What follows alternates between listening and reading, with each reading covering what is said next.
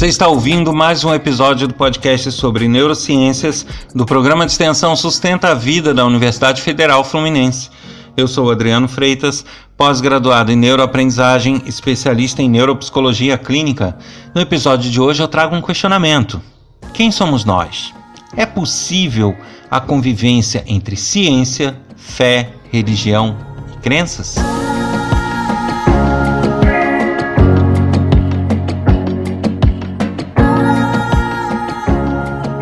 Eu volto a lembrar do aplicativo Treebase, que está aqui na descrição desse podcast, disponível gratuitamente na Google Play Store para o sistema operacional Android.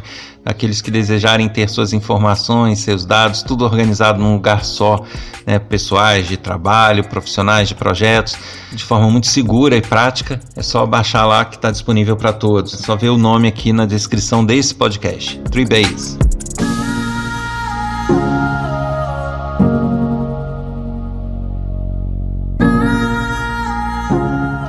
Grande questionamento esse, né? Quem somos nós? Realmente é um questionamento que é difícil de responder. Né? É fácil por um lado, difícil pelo outro, mas como tudo que envolve humanos, é muito complexo. Quando eu coloco essa questão, quem somos nós, eu incluo nesse questionamento a nossa personalidade, as nossas reações, a nossa vida né? Quem nós somos neste mundo? Quem somos nós? Quem, quem sou eu, Adriano? Quem é você que está me ouvindo? É muito complexo porque, na verdade, as pessoas acreditam, têm crenças, é, existem diversos trabalhos ligados à espiritualidade, diversas coisas em que as pessoas acreditam e têm fé e onde a ciência ainda não tem como falar nada. A ciência vai até o limite dela. Mas e ali? E, a, e aonde a ciência ainda não foi? O que está ali? E esse é o grande ponto de interrogação. Qual o limite? Até onde a ciência foi? Até onde as coisas são possíveis? Até onde as coisas são como são? E até onde a nossa fé ou as, a, as coisas em que a gente acredita entram em ação. Bem, então para a gente começar a entender o que eu quero dizer, né, é, é bom deixar claro o seguinte: a ciência em nenhum momento ela está aí para descartar ou para tornar falsa toda afirmação que diz respeito às crenças e à fé das pessoas, de forma alguma. Por outro lado, a ciência ela busca entender as coisas, ela busca é, trazer informações e conhecimentos para a nossa sociedade de forma que ela possa viver melhor e que ela possa lidar com os problemas que aparecem, que ela possa entender a si mesmo e entender o meio onde ela vive. Mas para que isso ocorra, a ciência ela não pode ser uma questão de mera opinião. É, eu não posso chegar, ah, eu acho isso, eu estive pensando naquilo e isso se tornar uma verdade científica. Não é assim que funciona. Eu estou deixando isso claro aqui porque é, nessa pandemia em que a gente passou, eu vi muita informação sem o menor sentido. É, e as pessoas alegando que a ciência estava dizendo isso, quando na verdade não. Uma coisa é eu ter uma comprovação daquilo, eu conseguir repetir aquilo a qualquer momento e aquilo ter o mesmo resultado. Isso seria o que a ciência determina como verdade. Agora, outra coisa é eu ter o pensamento de alguém, a teoria de alguém, que não se sabe se é verdade ou não, e, e que quando eu tento repetir aquilo nem sempre dá o mesmo resultado. Isso não pode se tornar uma verdade para a humanidade. Né? E aí é que é, entram alguns pontos de conflito. Né? Eu, eu ouvi até uns absurdos nesse período, onde se fala que, ah, não, a gente ouviu o cientista tal, mas a gente tem que te, ouvir os outros cientistas que têm outra opinião. Espera lá, então alguma coisa está errada ali. Ou eu não tenho dois cientistas, né? Ou um deles não é, porque a partir do momento que há uma comprovação científica, deixa de ser uma questão de opinião e passa a ser uma questão de fato. Eu, eu, eu não posso ter duas opiniões da ciência. Eu não tenho como ter isso. Né? Eu não posso ter a opinião de alguns que a Terra é redonda, de outros que a Terra é plana e considerar os dois cientistas. Não, a ciência diz que é plana e a ciência diz que é redonda, depende da opinião. Não, ou ela é redonda ou não é. Entende? É, da mesma forma, é, fazendo outras analogias, né? A, a pedra ela é rígida, é dura. Aí alguém diz não, mas em dado momento aquela pedra pode ser tão mole como água. Não, então ela deixa de ser pedra. Tá? Se a ciência comprova e tem como sólido o estado da pedra, de uma pedra, de uma rocha, ela é sólida. Você não tem como ter uma opinião diferente. É, uma, é algo que é visto, comprovado, e é só ir lá e, e fazer os testes que você vai ver que ela é sólida. Então, é, é isso. A, a, ciência trata disso, de você ter é, coisas palpáveis, coisas comprovadas e que não tem como argumentar contra. Então você não tem essa de ah, é, cientistas com uma opinião, cientistas com outra opinião e considerar os dois como sendo verdades científicas. Isso não existe, tá? É, a ciência é uma só, as respostas são uma só. É, o que pode acontecer, e aí as pessoas confundem isso, é que para se chegar a uma verdade científica, uma pesquisa de fato que gere essa verdade científica, eu posso ter diversas teorias. Aí sim, eu posso ter opiniões distintas dentre os cientistas, cada um com uma linha de pensamento e todos buscando a comprovação daquilo que eles estão pensando. Tá? Enquanto teoria, enquanto busca por uma resposta, eu posso ter sim várias opiniões, e tem. Né? Nós somos plurais. Agora, a partir do momento que os resultados de pesquisas saem, que as comprovações saem, deixa de ter essas opiniões, porque um vai estar certo e o outro vai estar errado. Uma pessoa não vai conseguir comprovar que uma rocha é dura e outra comprovar que uma rocha é mole. Isso não vai tem a menor possibilidade. Ou ela é dura ou ela é mole. Então, é, pode-se começar com opiniões distintas, mas em dado momento alguém ali vai ter a certeza de que está errado e o outro vai ter a certeza de que está certo. Quem teve a certeza de que está errado, o que, que tem que fazer? Reconhecer, não, realmente a minha teoria estava equivocada e houve uma prova tal de que uh, quem pensava diferente está certo. E assim a ciência vai achando respostas. Né? A, a, a pessoa deixa de ter, sai, sai do campo teórico, do, do achar, e passa para o campo palpável, de fato e aí geram-se as comprovações científicas. Os cientistas podem ter opiniões diferentes, mas eles não têm respostas diferentes. Se existem comprovações totalmente antagônicas, desconfie, tem alguma coisa errada. Um dos dois não é cientista de fato, um dos dois está com alguma intenção por trás disso, né, porque realmente não tem como a ciência falar duas coisas. Então eu estou dando essa volta justamente para que a gente tenha esse entendimento claro do que se trata a ciência e do que se tratam os estudos que comprovam os fatos e determinam as verdades científicas. É, a nossa opinião vai até o momento em que existe alguma comprovação de que algo é de uma forma ou de outra. Só lembrando também que existe uma outra situação aí Alguns estudos também são aprofundados ou são mais detalhados mediante avanços tecnológicos até. Então isso significa que verdades científicas de duas décadas atrás, de repente podem ser modificadas hoje, porque hoje temos uma tecnologia que nos permite avaliar determinadas substâncias ou ter, permite avaliar determinados compostos ou materiais que não era possível há duas décadas atrás. Então, é, isso significa que a verdade muda? Não. significa que a verdade ela é apurada, né? O fato que foi comprovado há 20 anos atrás pode-se descobrir algum elemento a mais que agregue informações naquele fato. Né? Isso realmente pode acontecer e aí a gente tem é, reconhecimentos de alterações no que foi publicado e no que está definido como sendo algo comprovado cientificamente. Ou seja, a ciência também evolui. Tá? Não significa que algo descoberto é, em 1920 vai permanecer até 2020 com a, a, exatamente a, a, mesma especificação técnica e da mesma forma. Né? Isso, é, esse conhecimento vai progredindo, novas pesquisas vão surgindo que vão agregando informações àqueles resultados. Bom, e voltando aqui para o tema do nosso episódio de hoje: quem somos nós?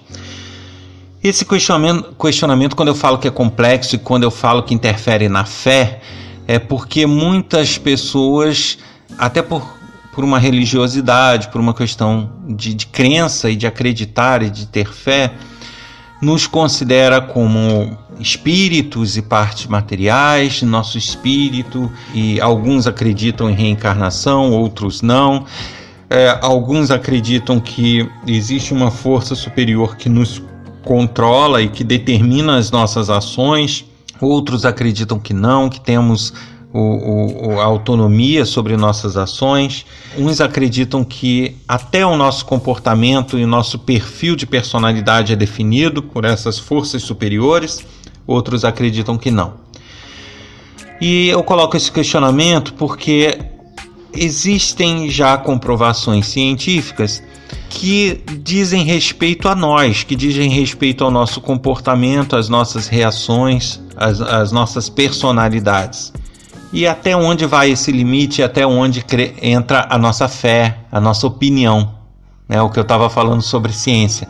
Até que ponto temos que reconhecer as comprovações científicas sobre o assunto e até que ponto entra a nossa fé?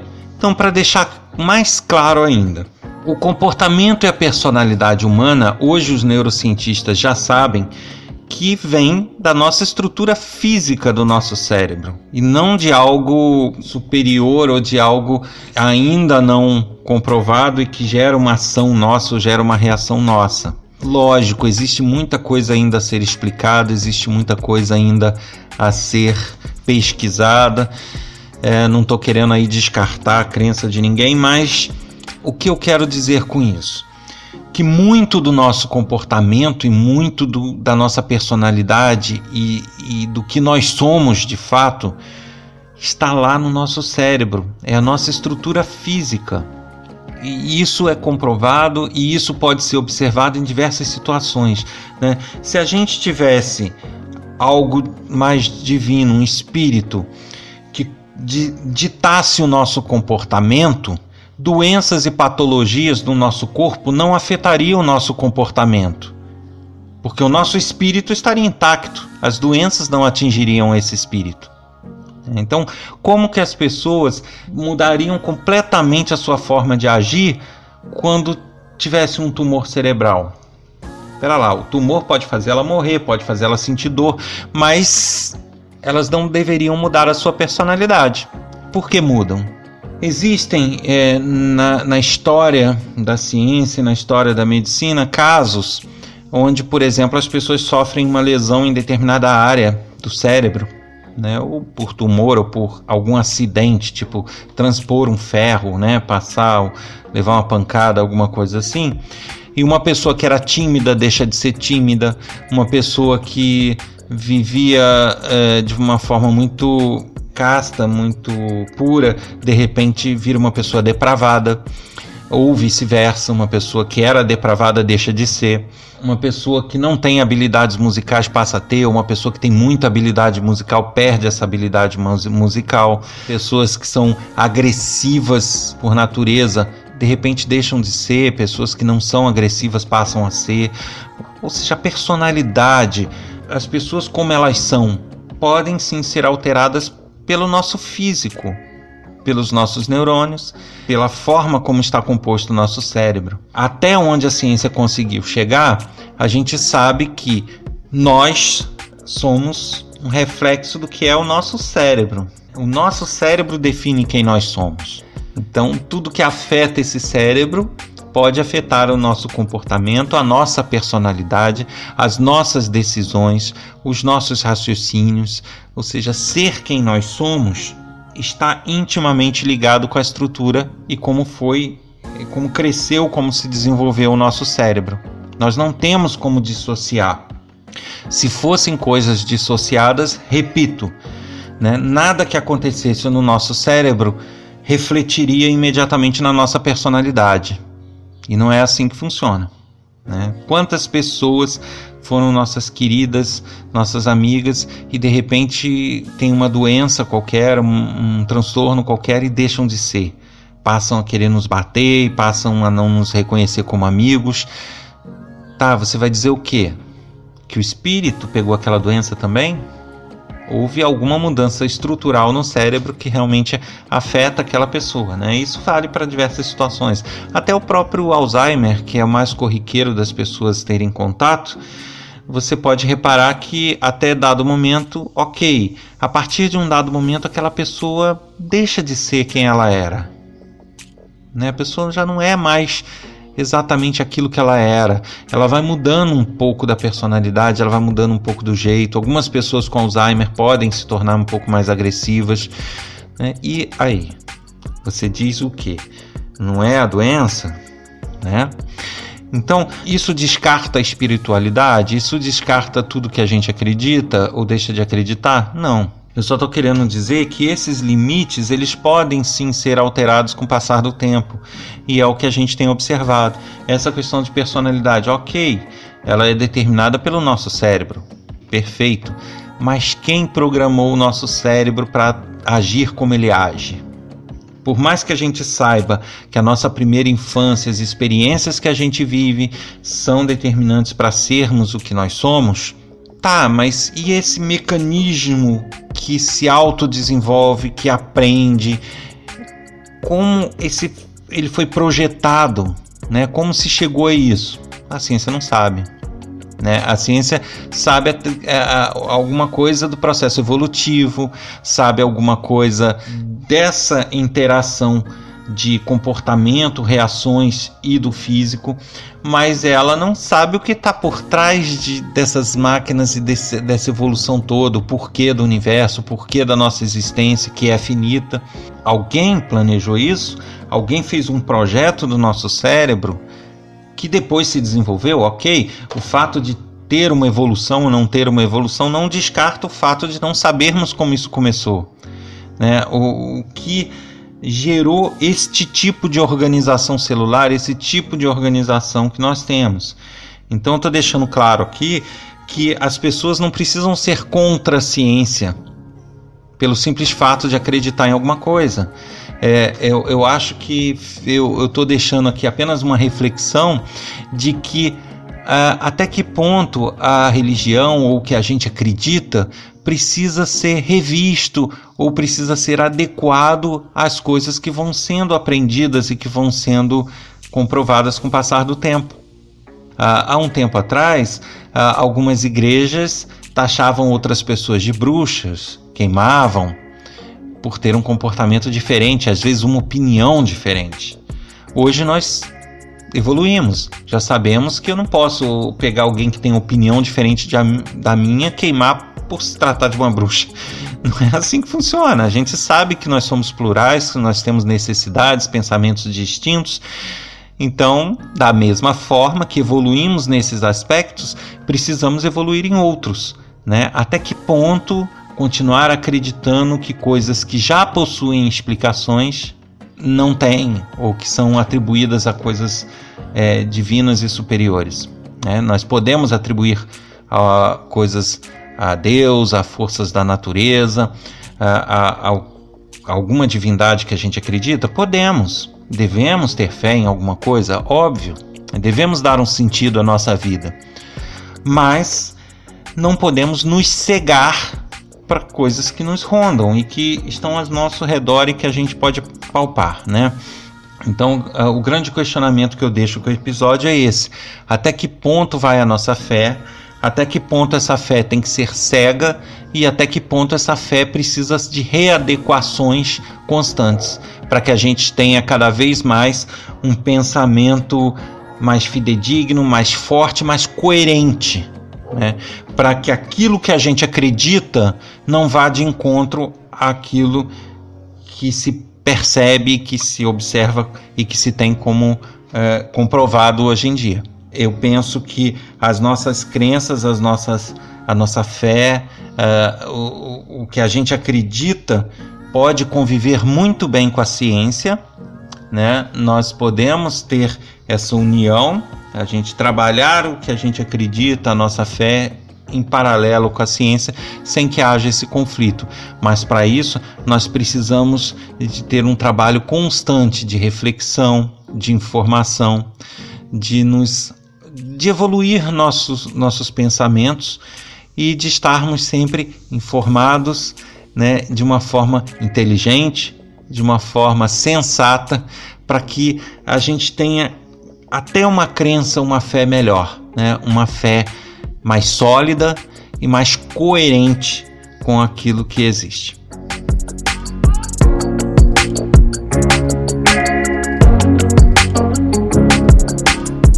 Você ouviu mais um episódio do podcast sobre neurociências do programa de extensão Sustenta a Vida da Universidade Federal Fluminense. Eu sou Adriano Freitas, pós-graduado em neuroaprendizagem, especialista em neuropsicologia clínica. No episódio de hoje eu tratei do questionamento: quem somos nós? É possível a convivência entre fé, crença, religião e ciência? Para escrever para a gente com dicas, sugestões, críticas, elogios, basta enviar um e-mail para podcast@sustenta-vida.com.